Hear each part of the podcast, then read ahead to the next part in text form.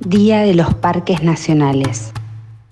En Argentina hay 35 parques nacionales que se complementan con tres parques interjurisdiccionales con estados provinciales, dos con Santa Cruz y uno con Chubut. Siete reservas, una natural, dos nacionales, tres silvestres, una natural educativa y una natural estricta. El área marina protegida y cinco monumentos naturales, de los cuales cuatro son animales, la ballena franca austral, el huemul, el yaguareté y la taruca ocupan casi un 4% del territorio argentino, unos 3,8 millones de hectáreas, y son cuidados por aproximadamente 200 guardaparques.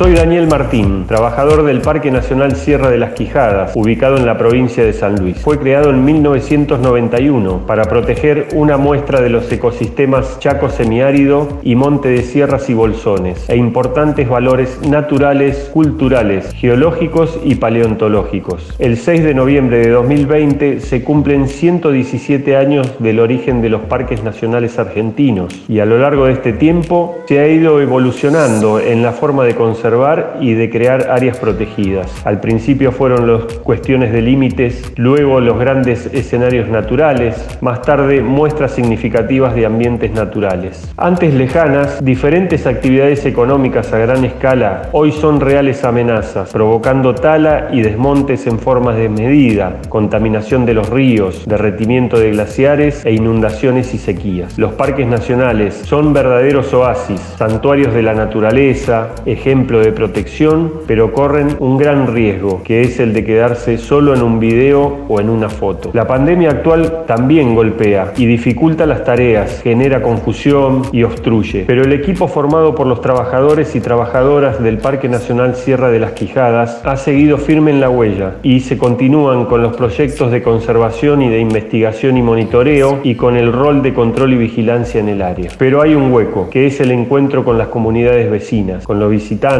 que es un encuentro con el que soñamos, porque hay mucho por hacer en pos de un ambiente muy frágil, y nos surge conformar una mesa territorial, con pueblos originarios, con criollos, con organizaciones, con instituciones de la provincia de San Luis y de la nación, con quienes seguramente habrá un acalorado debate, pero que sentará las bases de una construcción de convivencia futuro mucho más sólida, porque entendemos que allá va la evolución en este camino de la conservación. Además de los parques, existen alrededor de 250 predios protegidos que se encuentran bajo jurisdicción municipal, provincial o de gestión privada. Son conocidos con diversas denominaciones, parques provinciales, reservas forestales, refugios educativos, reservas de la biosfera y reservas naturales. Son importantes las reservas naturales debido al actual deterioro del planeta. En el año 1992, a través del convenio que se firmó en Río de Janeiro, donde concurrieron autoridades ambientales de países de América Latina, Europa y Asia, se determinó la necesidad de establecer un sistema de espacios naturales protegidos, que se denomina con la sigla ENP. En ese documento se estableció que debía considerarse áreas naturales protegidas los espacios superficiales, tierra, mar, humedal, río o ría, que contengan elementos o ecosistemas naturales, que presenten un estado único por su singularidad, que presente amenazas o intereses, ya sea de cazadores furtivos o amenazas ambientales. La provincia de Buenos Aires, a través del Organismo Provincial para el Desarrollo Sostenible, tiene a cargo 27 reservas naturales, las cuales en la mayoría tiene presencia de guardaparques, 4, 5 o 6, excepto el Parque Provincial Torquín, que tiene alrededor de entre 7 y 10 guardaparques. Es uno de los parques más importantes de la provincia de Buenos Aires. También la provincia de Buenos Aires cuenta con 8 monumentos naturales y 5 refugios de vida silvestre.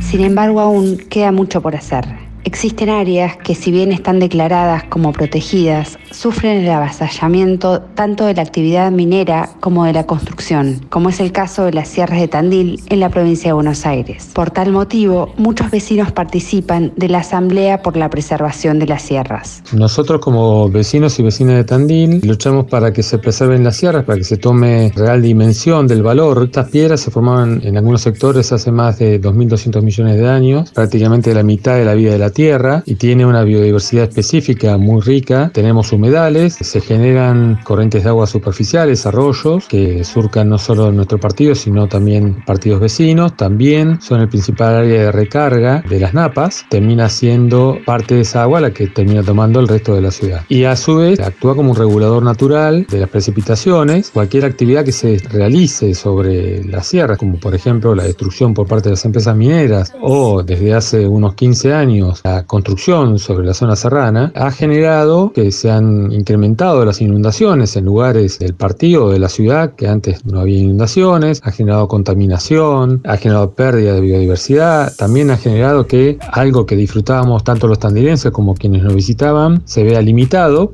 que se construye una casa sobre la zona serrana, termina impidiendo el paso de aquellos que normalmente disfrutábamos caminando las sierras. Y tiene un montón de valores ambientales por los cuales pedimos su preservación. Consideramos que se deberían declarar áreas naturales protegidas todas las sierras del partido de Tandil. Para eso inclusive se presentó desde una ONG, la multisectorial por la preservación de las sierras, un proyecto de ordenanza que avanzaba en ese sentido. Se estableció un plan de ordenamiento que generaba toda una zona protegida, Sierra de Tandil, y en el año 2010 se promulgó una ley provincial que la declara paisaje protegido. Todos estos marcos legales, sin embargo, no alcanzan ante la ambición de la especulación inmobiliaria. En ese sentido estamos muy de acuerdo en avanzar en la declaración de áreas naturales protegidas.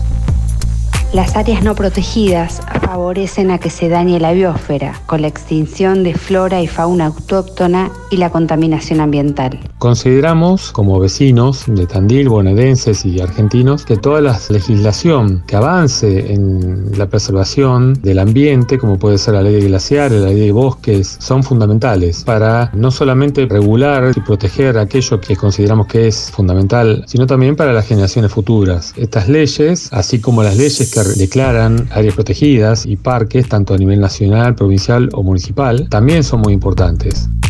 Mi nombre es Roberto Adaro. Las áreas naturales protegidas son fundamentales para la conservación de los ecosistemas, sus dinámicas y funciones. Cumplen funciones variadas e importantes, no solamente la conservación, sino también vinculadas con la educación, el turismo y hasta con la defensa. Mientras no logremos un modo de producción y de vida sostenible, será necesario contar con diferentes tipos de áreas protegidas. Argentina fue pionero en la consecución de áreas protegidas, fue el tercer país de la región y el quinto país del mundo en proteger parte de su, territorio con miras a la conservación. No obstante, luego durante mucho tiempo quedó rezagado en comparación de cómo avanzaron otros países incluso de la región. Sin embargo, quizás la novedad tiene que ver primero con la centralidad que debe tener el Estado y que debe tener la construcción de áreas protegidas y la conservación como política pública. Y en los últimos años, el avance hacia la constitución de áreas marinas protegidas, de entender que el mar es parte fundamental del territorio y de la soberanía nacional y a partir de ello la sanción de la ley Promar, el programa Pampa Azul y la consecución de diversas áreas de conservación del mar y sus especies.